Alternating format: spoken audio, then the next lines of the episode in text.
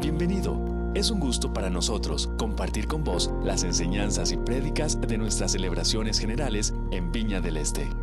Muy buenos días, ¿cómo están todos? Bienvenidos a este domingo, que es nuestra celebración, nuestro tiempo de pasar como familia juntos y sobre todo en un mes muy especial. ¿En qué mes estamos? En mes Viña, muy bien. En el mes Viña. Hemos visto a Dios moverse de maneras extraordinarias. Los miércoles, ¿quiénes, ¿quiénes han venido los miércoles? Quiero ver manos levantadas. Muy bien. La presencia de Dios ha estado espectacular. Hemos tenido tiempos riquísimos de adoración, eh, enseñanzas prácticas que han llegado a nuestro corazón. Yo quiero animarlo y quiero animarla a usted a que este próximo viernes, sábado y domingo nos acompañe. Tenemos el cierre de este mes Viña y realmente queremos que sea un tiempo en familia expectantes de lo que Dios quiere hacer. Y yo tengo mucha, mucha, mucha expectativa de lo que Dios quiere seguir haciendo, porque Él siempre quiere estar en medio de su pueblo. Amén. Quiero invitarlos a que hoy estudiemos un valor de nuestra iglesia. Y para esto voy a solicitar que por favor, veamos las pantallas y vamos a ver cuál valor vamos estar hablando hoy.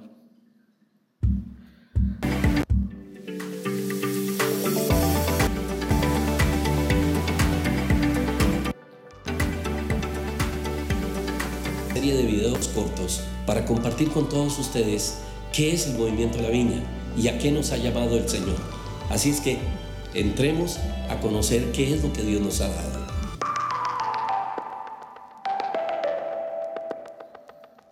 En la viña valoramos hacer misericordia. A través del Señor Jesucristo, usted y yo hemos sido alcanzados por pura misericordia, porque no éramos dignos de recibirla. No merecíamos el amor de Dios, merecíamos la muerte. Entonces, al recibir el amor y la ternura de Dios por pura misericordia, hemos sido llamados a devolverle al mundo, a darle al mundo la misericordia que Dios nos ha dado. Somos agentes de ese Dios maravilloso. Somos agentes de misericordia. Esto es el mundo. Somos agentes de misericordia. Usted también debe ser un agente de ellos.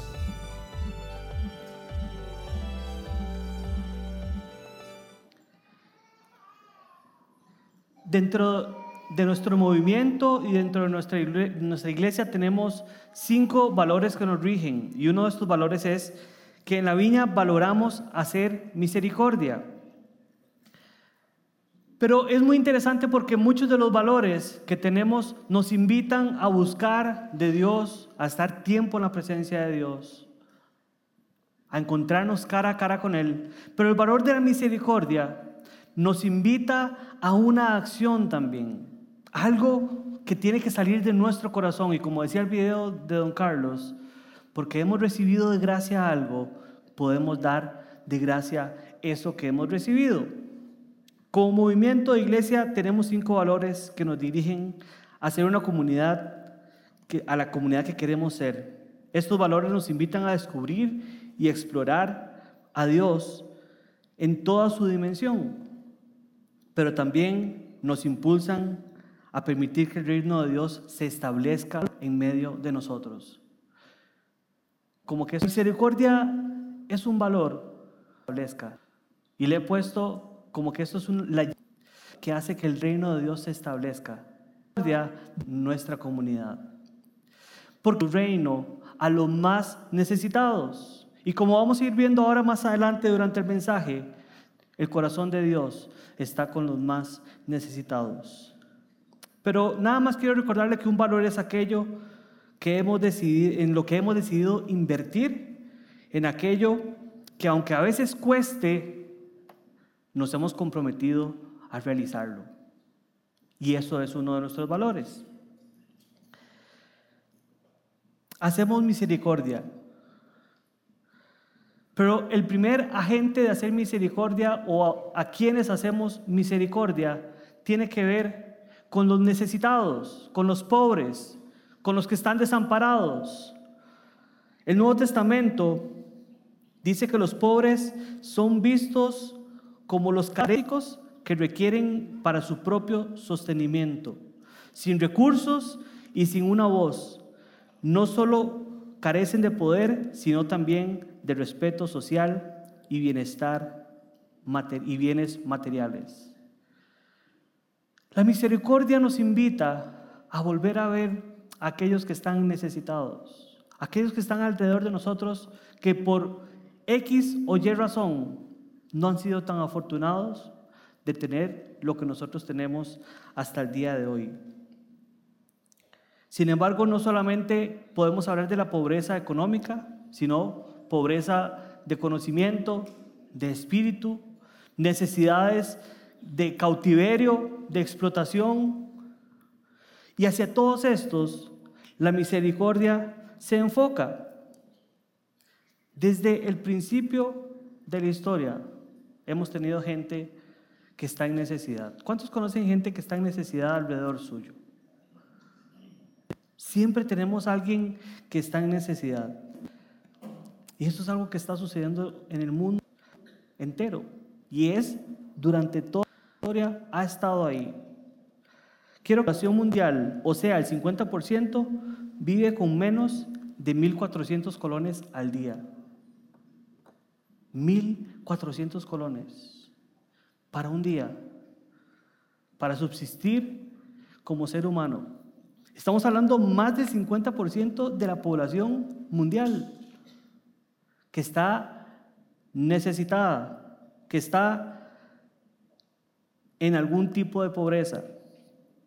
400 millones de niños viven en la pobreza extrema. 400 millones de niños viven en la pobreza extrema. En Costa Rica somos alrededor de 4 o 5 millones, ¿verdad? Ahí van los censos. 400 veces Costa Rica. Niños que viven en extrema pobreza. Además de esto, dice que cada año 6 millones de niños menores de 5 años mueren de desnutrición. Y esas son cifras reales que están sucediendo hoy en nuestro mundo. Cifras que están pasando hoy en nuestros alrededores. Pero sobre todo son cifras con las cuales nosotros deberíamos hoy tomar conciencia. Sobre todo como agentes en iglesia del Señor, donde quiera que estemos. Vamos un poquitito más, cerremos el foco a Costa Rica. Costa Rica contabiliza 328.848 hogares en pobreza, o sea que su ingreso mensual es menor a 110 mil colones al mes. Eso quiere decir que es más o menos unos 25 mil colones por semana. Pero aquí ya no estamos hablando de personas, estamos hablando de hogares que reciben 25 mil colones para subsistir con electricidad, con alimento, con leche para sus hijos, con arroz, con frijoles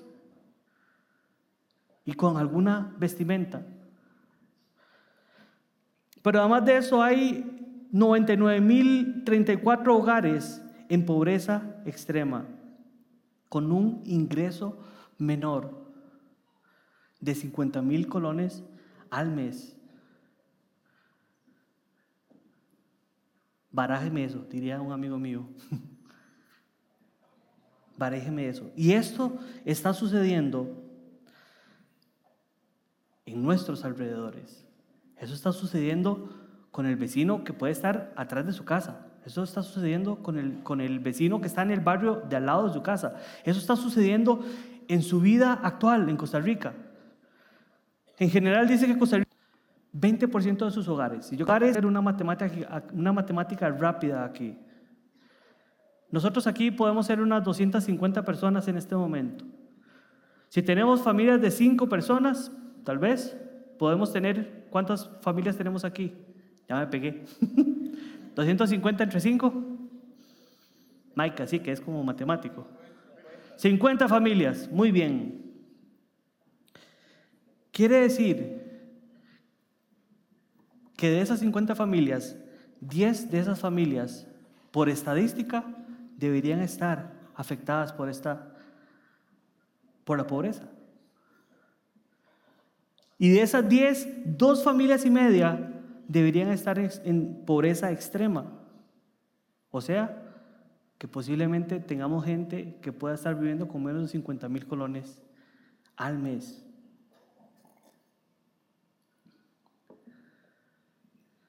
Desde el inicio, el corazón de Dios se ha dado a los necesitados.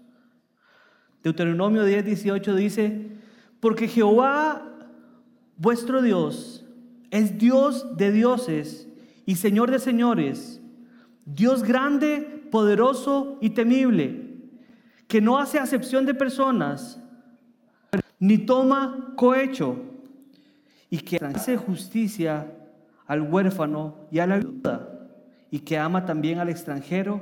Son de Dios ha estado pensando en aquellas personas necesitadas.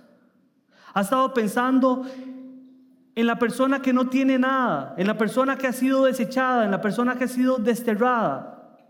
El corazón de Dios siempre ha estado cuidando de los desamparados.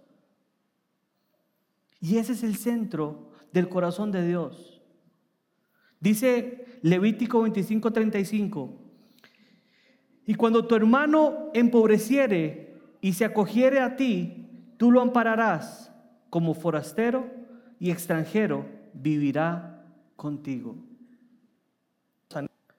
El corazón de Dios está volcado, necesitamos, necesitados. Y vea qué interesante que en este texto de Levítico nos dice, y vivirá contigo, y vivirá contigo. Lo que pasa es que a veces es incómodo, ¿verdad? A veces, ¿quién le ha tocado hospedar gente durante mucho tiempo en su casa? Es complicado, ¿verdad? Cuesta, cuesta. Pero recordemos que hace un rato hablamos que un valor era una decisión que habíamos tomado, aunque a veces nos cueste realizarla.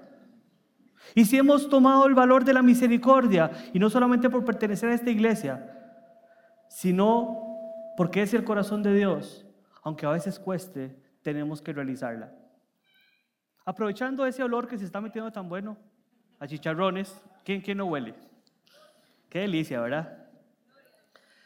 Ahora van a haber ventas de vigorón para los que quieran llevar, va a estar muy bueno. Le aconsejo que no se lo pierda porque son los de Don Marvin y son espectaculares. Ayer andábamos comprando esa carne, la, que ustedes se van a comer, eh, allá, este, eh, interesante lugar, no, sé, se llama Quebrada Ganado, eso. Eh, y fue muy interesante porque, pues, carne y venden todos los suministros que tiene un supermercado. Pero además de eso, esta, esta gente tiene un ligamen con el banco de alimentos y reparten en toda la zona alimentos a las personas. Y me contaba el dueño del lugar que un día, yendo a repartir alimento a una zona muy escondida de Orotina, conoce a una familia que tiene una hija que ella por su situación económica y por su lejanía, por su, medio de transporte, no podía estudiar. Y decidí dentro de la traérsela a vivir con ellos, ya integrada ahí, la tienen dentro de la dinámica de su y está poco a poco ya terminando hasta que ella pueda terminar la universidad. Este es el corazón de Dios. Es un corazón que se abre, que se incomoda, pero que transforma las vidas. Es un corazón que a pesar de la incomodidad, de la pereza, transforma vidas. El corazón de Dios siempre se ha identificado con los necesitados, pero nos llama también a nosotros a la acción. Sin embargo, Estamos viviendo en una sociedad que tiene una característica muy interesante.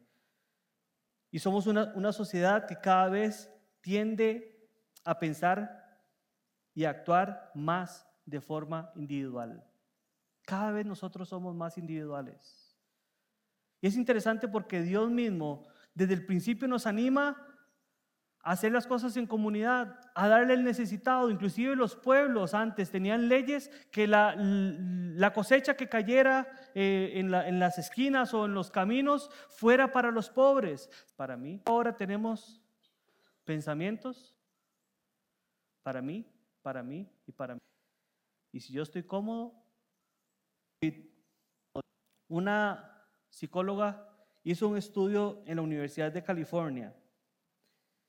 Intentó resolver una pregunta que atormentaba a muchos psicólogos sociales desde los años 80 y empezó a, investigar si esta sociedad se estaba haciendo cada vez más individual o más individualizada. Para eso hicieron un estudio de 1.600.000 libros que se han escrito en los últimos 150 años de la historia del ser humano, con algunas aplicaciones donde participó la gente de Google y de Amazon, pudieron escanear y revisar estos libros y empezaron a discriminar palabras importantes dentro de estos libros y empezaron a descubrir que cada vez habían más palabras que nos inducían al pensamiento individual que al pensamiento colectivo.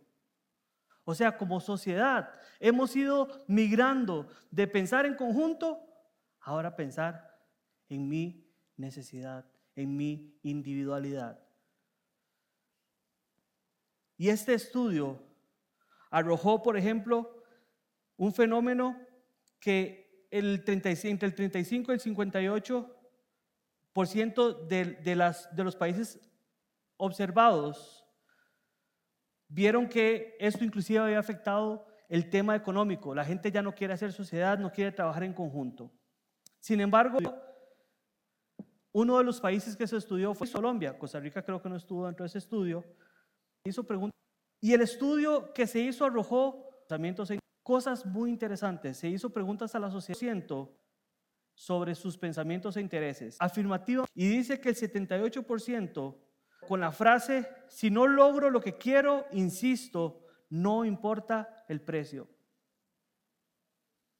El 59% de los entrevistados dijo que estaba totalmente de acuerdo con la frase, cada cual tiene que solucionar sus propios problemas. Que cada uno cargue con su propia cruz, seguro.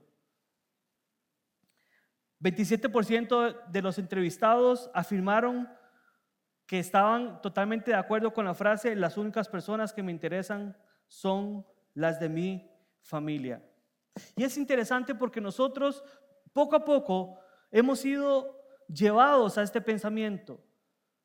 Y este pensamiento se ha ido instalando en nuestro corazón, en nuestra vida, y tal vez a veces evita que el reino de Dios pueda extenderse. Porque el reino de Dios es un, reino que no es egoísta para sí mismo, sino que piensa en los menos válidos, en el más necesitado. Y esta lucha de dos reinos que tenemos en este momento, tenemos la lucha de un reino que nos invita a ser individuales, a pelear por lo que yo tengo, a no incomodarme por los demás. Pero tenemos también en la otra un reino de Dios. Este mundo quiere darlo todo. La perspectiva del reino de Dios se contrapone a la del reino de este mundo. En este muchas veces la comodidad, la pereza nos gana más que el sentimiento de misericordia. Pero es por medio de la misericordia que Dios irrumpe en un pueblo necesitado de sanidad, esperanza y libertad. Es en medio de la misericordia donde Dios establece su reino y puede irrumpir y puede romper las cadenas que han estado sucediendo. Pero para eso se necesitan agentes del reino de Dios que quieran llevar esto, que quieran incomodarse y que quieran hacer las obras que el Señor nos ha mandado. ¿Me estoy explicando sí o no? Sí. La palabra que se utiliza para misericordia en, en la Biblia se puede traducir como Rahamim. Vamos a decirlo todos juntos, para no ser yo el único. Vamos a decirlo al contar tres. Una, dos. Y esta palabra es la mejor forma de entender lo que Dios siente por usted y por mí. Rahamim lo que realmente quiere o significa o se puede traducir es como entrañas, lo más profundo de nuestro ser. Y para poder entender un poco el sentimiento de misericordia que Dios tiene hacia usted y para mí,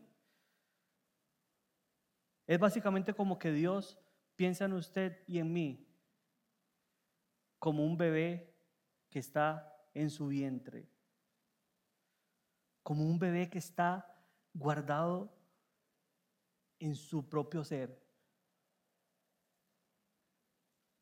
Yo tengo un perro, se llama Cooper, algunos lo conocen. A pesar de que no es un hijo para mí, lo queremos mucho.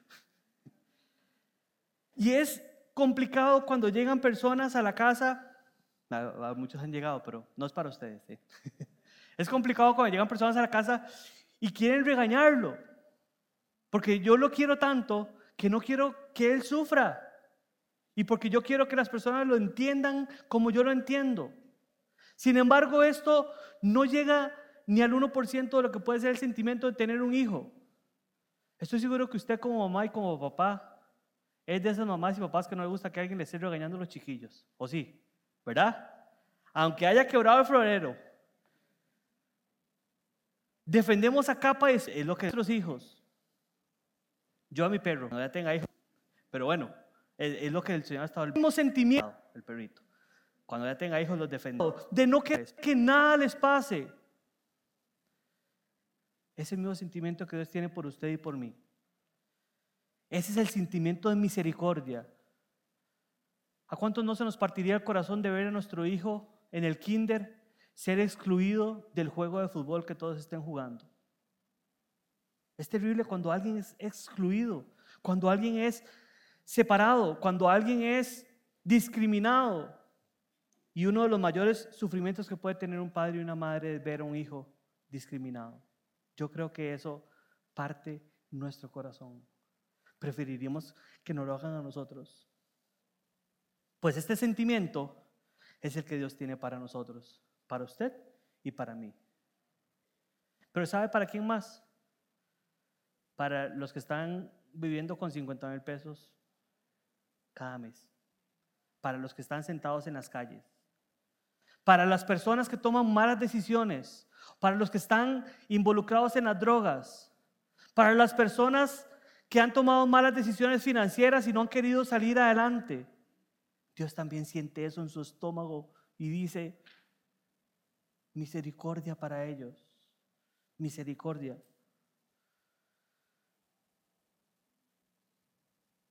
En Lucas 6, 27 dice, pero a vosotros, los que oís, os digo, amad a vuestros enemigos y haced el bien a los que os aborrecen, a cualquiera que te lo devuelva. Jesús, cuando entra en acción en la historia, tiene un enfrentamiento con el reino de las tinieblas. Él nos cuenta del reino de Dios que, que, se ha acercado, pero en ese momento el reino que había era el reino o el imperio romano. Y la palabra que Jesús utiliza para hablar del reino de Dios es la misma palabra que se utilizaba para hablar del imperio romano. Pero el imperio romano era un imperio que buscaba poder, autoridad. Sin embargo, el reino que Jesús viene a predicar es un reino de compasión y de misericordia. Dentro de este contexto, Jesús empieza a romper algunos paradigmas que suceden en aquella sociedad de aquel momento. Y el primer paradigma que, rompe es que la gente y el pueblo judío se había adueñado de este texto que dice, sean santos como yo soy santo.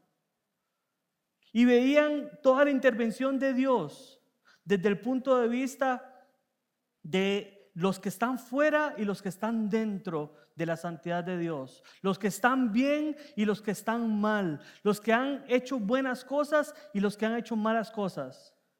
Sin embargo, que tenemos que cambiar, rompe ese esquema. Y en Lucas te pida, dale, uno nos dice que tenemos que cambiar ese tuyo, no le pide que a cualquiera que te pida, dale. Y con esto cambia la perspectiva y nos dice, ya no se trata de los que están bien y los que están mal, se trata de cuánta compasión podamos tener por los necesitados.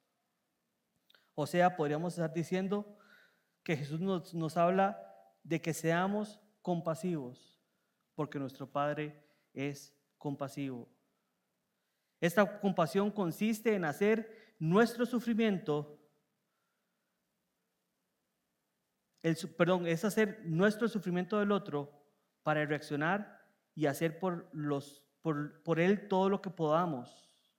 Y esto inclusive lo vemos también en, el, en la historia del buen samaritano, que a pesar de que los que tenían que hacer algo, los que venían del templo, los que eran cercanos a él por religión, por, por ciudadanía, no hicieron nada. El buen samaritano se hace al necesitado y rompe todos los esquemas, rompe todas las estructuras y inclusive la compasión tira abajo. ¿Sí me estoy explicando? Entonces lo primero que quiero que recuerde es que por todos nosotros Dios nos ve con un sentimiento como si nos tuviera en su vientre. Y esa es la desesperación que Dios tiene cuando ve una persona necesitada. En segundo lugar, hoy Dios nos dice que tenemos que ser compasivos porque Él es compasivo. Sed santos porque yo soy santo lo cambia a ser compasivos porque el Padre es compasivos. Pero además de esto, Jesús propone un cambio innovador y único, lo cual llamó reino, el reino de Dios y lo entendió como la irrupción de su compasión en el mundo que en el mundo vivía una que en el mundo que vivía una gran expectativa. Jesús cuando se establece en su época no solamente responde a la necesidad que el pueblo estaba teniendo, que querían que hubiera un enfrentamiento bélico y que alguien llegara como a formar tanques a atropellar a los romanos, sino que encuentra otra estrategia para transformar el mundo para los necesitados. Y esta fue la estrategia que Jesús utilizó para decirles a todas las personas que el reino de Dios se había acercado. No es desde la estructura, no es desde lo alto como Jesús quiso llevar el cambio, sino que es desde la compasión y la necesidad de cada uno. Y bajo este esquema, en Mateo 5, 3, 11, encontramos dichosos las bienaventuranzas, las bienaventuranzas, encontramos dichosos los pobres, porque vuestro rey es Dios. Dichosos los que ahora tienen hambre, porque serán saciados. Y dichosos los que ahora lloran, porque van a reír. Y con esto Dios cambia, y espero que me pueda seguir en esta parte, es muy importante. Muchas veces nosotros como seres humanos pensamos que la misericordia es algo que tenemos que hacer simplemente porque, porque nos deberían hacer o porque esa persona tiene necesidad o porque pobrecito.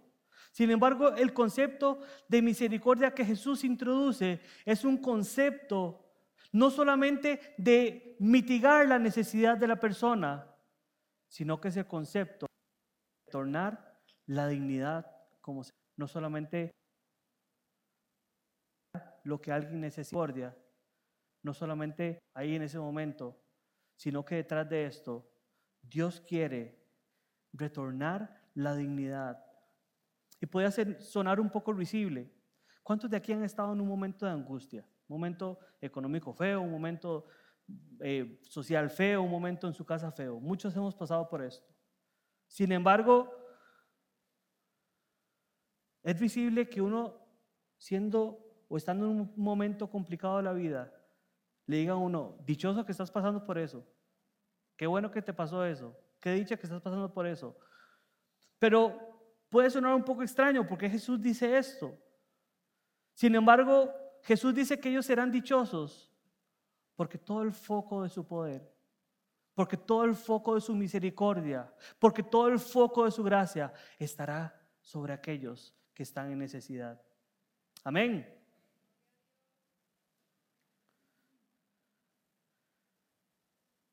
La dignidad es la meta de la misericordia de Dios. No solamente el acto en sí, sino que la dignidad del necesitado, la libertad, retornar a ser una persona libre y autosuficiente es la meta de la misericordia de Dios. Entendiendo esto, y quiero que se grabe esto, Muchas veces nos encanta el tema de, orar unos por otros y, o el tema de, venga tu reino, ¿verdad? Y nos gusta venir aquí y ojalá que sea como tipo conferencia para que sea Dios sea envolvente y todo esto.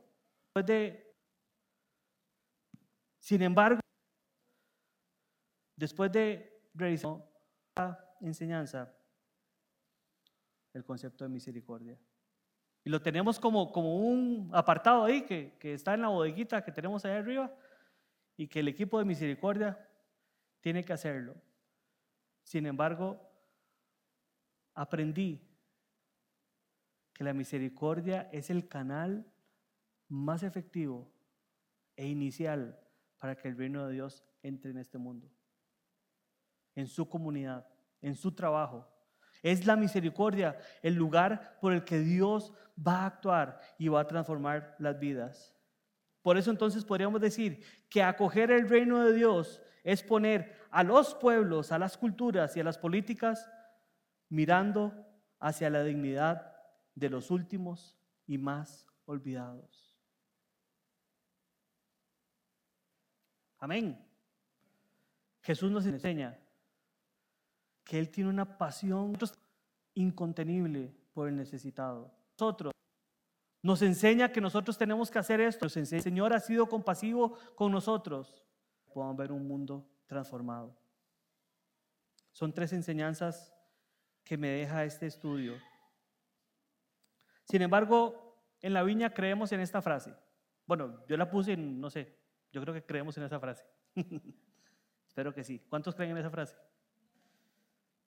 Ok, muy bien. De Juanca. Apoyo. Ok, dice, dale un pescado a un hombre y comerá un día. Enséñale a pescar y comerá por siempre.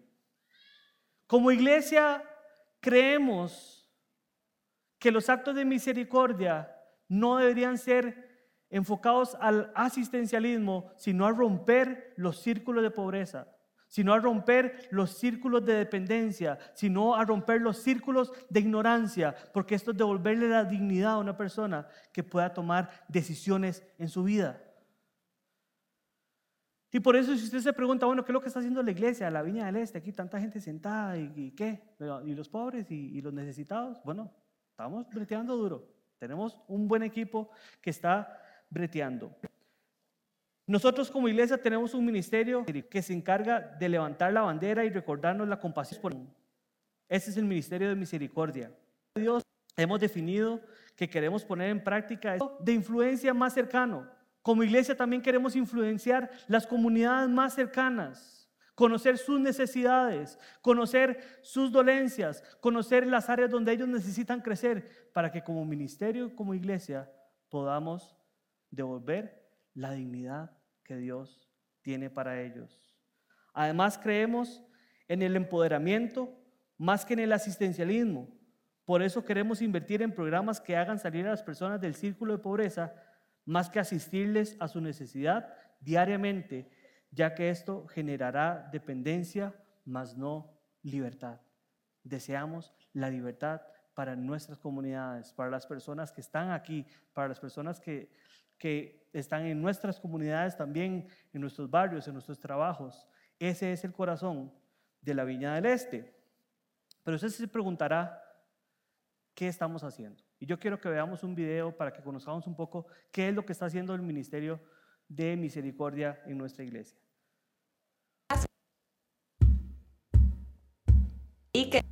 Hola, soy Alec. hola, soy Fer Somos primero ahora del Ministerio Misericordia.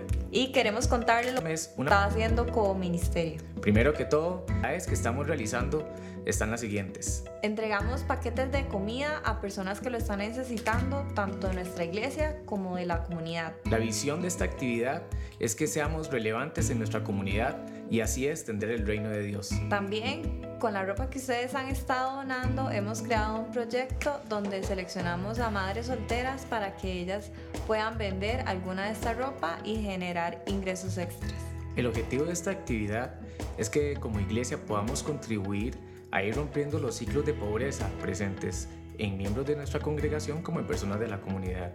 Con todo esto y con el fin de dar un mejor seguimiento, hemos programado visitas a las casas de las personas que estamos ayudando, esto para fortalecer el sentimiento de familia. También para este segundo semestre estamos soñando con un programa educativo donde queremos darles tutorías a las personas que lo requieran en diferentes materias. Y como lo hemos hecho en años anteriores, desde ya estamos programando las cenas navideñas y la recolección de útiles estudiantiles. Pues, Queremos agradecerles como ministerio todos sus aportes. Muchísimas Gracias. gracias. Un aplauso a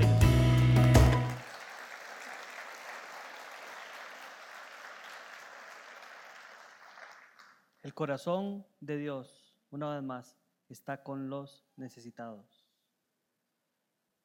Hay una canción que cantamos muchas veces aquí, que dice, quiero estar donde tú estás, cerca de tu corazón estar. Como tu amor no hay nada igual. Quiero preguntarle a usted, ¿qué hay de usted? ¿A qué lo está moviendo Dios? ¿Estarás en medio de esta lucha de dos reinos? ¿Del reino de la individualidad o del reino de la misericordia? ¿Cuántos de nosotros hemos sido bendecidos aún con más de lo que necesitamos? Pero el corazón y el vientre de Dios gime por la necesidad de muchos que no tienen. Uno de los fundadores de la viña, John Wimber, dijo, hombre viña, vas a atender a los pobres. Entonces, el nombre viña. En este mes, de- y si, lo- connotamos en este mes de la viña, es necesario que abramos los ojos. Pero, y aquí es donde quiero orar ya a su corazón. Creo que el enemigo muchas veces nos ha estado ensegueciendo. Nos ha estado tapando los ojos. Nos ha estado diciendo, es que no puedo ayudar porque el otro mes quiero ponerle unos aros nuevos al carro. Entonces, ¿cómo, cómo voy a hacer? ¿Qué está ardiendo en el corazón de Dios?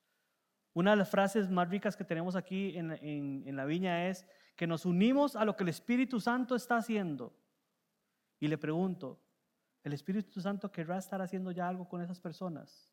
Tenemos que unirnos a esto. Pero ¿qué ha estado tapando tu corazón? ¿Qué ha estado tapando tus, tu, tu entusiasmo? ¿Qué ha estado eh, eh, tapando tu esfuerzo? ¿Qué, ¿Qué es lo que ha estado deteniendo que hagas misericordia? Tal vez este sentimiento de identidad. Hay un versículo que encontré en el libro del ADN de la viña, que está, el, el libro ADN de la viña hace referencia y está en Amós 5, 23, 24. Dice, fuera de aquí, con sus ruidos, con sus ruidosos himnos de alabanza, no escucharé la música de sus arpas. En cambio, quiero ver una tremenda inundación de justicia. Estamos y Dios confrontaba mi corazón. ¿Y a ¿Cuántos de nosotros estamos oración, acostumbrados a la rutina de la iglesia? Nuestro corazón, a participar de los chicharrones. Y estamos inmersos en una rutina. Pero Dios dice, lo que yo quiero, lo que yo quiero, es una inundación de justicia en medio de todas las comunidades Y no solamente por Ale y Fer que va a suceder esto, sino por cada uno de ustedes. Si abrimos los ojos y aceptamos el reto. ¿Cuál ha sido una de las consecuencias de la individualidad que tiene este mundo ahora? Que no conocemos las necesidades de los otros. Preferimos tapar. Lo vemos en todas las instancias. A nivel corporativo, los grandes edificios, los grandes moles, prefieren poner vallas y tapar todo un entorno atrás de necesidad. ¿Lo han alguna vez? ¿Qué pasa eso? Preferimos esconder el dolor, preferimos esconder la necesidad, preferimos esconder la angustia. Pero hoy Dios está destapando que tomar acción. Dice Dios, yo anhelo una inundación de justicia. Yo anhelo, yo sueño para la viña del este, una inundación de justicia, una inundación de misericordia para todos los necesitados. Que no haya en nuestros alrededores, que no haya persona que quede sin conocer la misericordia de Dios. Amén. ¿Usted se uniría a eso o no? Sí.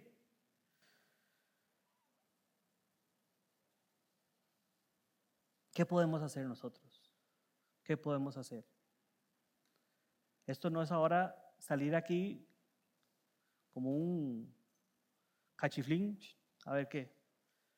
Tenemos espacios, tenemos un equipo de misericordia que nos puede orientar, que nos puede ayudar. Tal vez usted no tiene recursos, pero tiene una profesión, tiene algo en su casa. O tal vez simplemente ustedes los ojos que Dios plantó en un barrio para hacer llamar la atención de la, posibilidad de las personas que están a su alrededor. Un lugar dado la posibilidad por los necesitados. Amén. Quiero cerrar con esto, porque muchas veces decimos, pero yo qué puedo dar? No, tengo nada para dar, eh, a, a, mí con costos me alcanza o no tengo tiempo. Dice 2 Corintios 9:8. Dios tiene el poder para darles más bendiciones de las que necesitan. ¿Quién dice amén a eso? Dios tiene el poder para darles más aún de lo que ustedes necesitan. Para que siempre tengan lo suficiente para ustedes.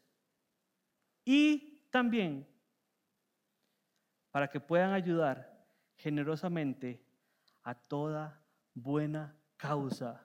El Señor te va a bendecir con recursos. El Señor te va a bendecir con nuevas cosas. El Señor te va a bendecir con nuevos bienes para que puedas vivir como necesitas, pero también para que ayudes a buenas causas. Amén.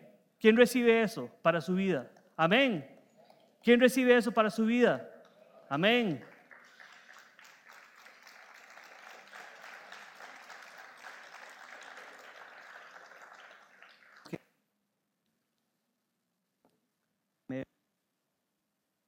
Dios quiere que haya una inundación de misericordia en medio de nosotros. Sociedad. Es el de las características más importantes de esta sociedad. Decía hace un momento, es el desconocimiento y tal vez, sí.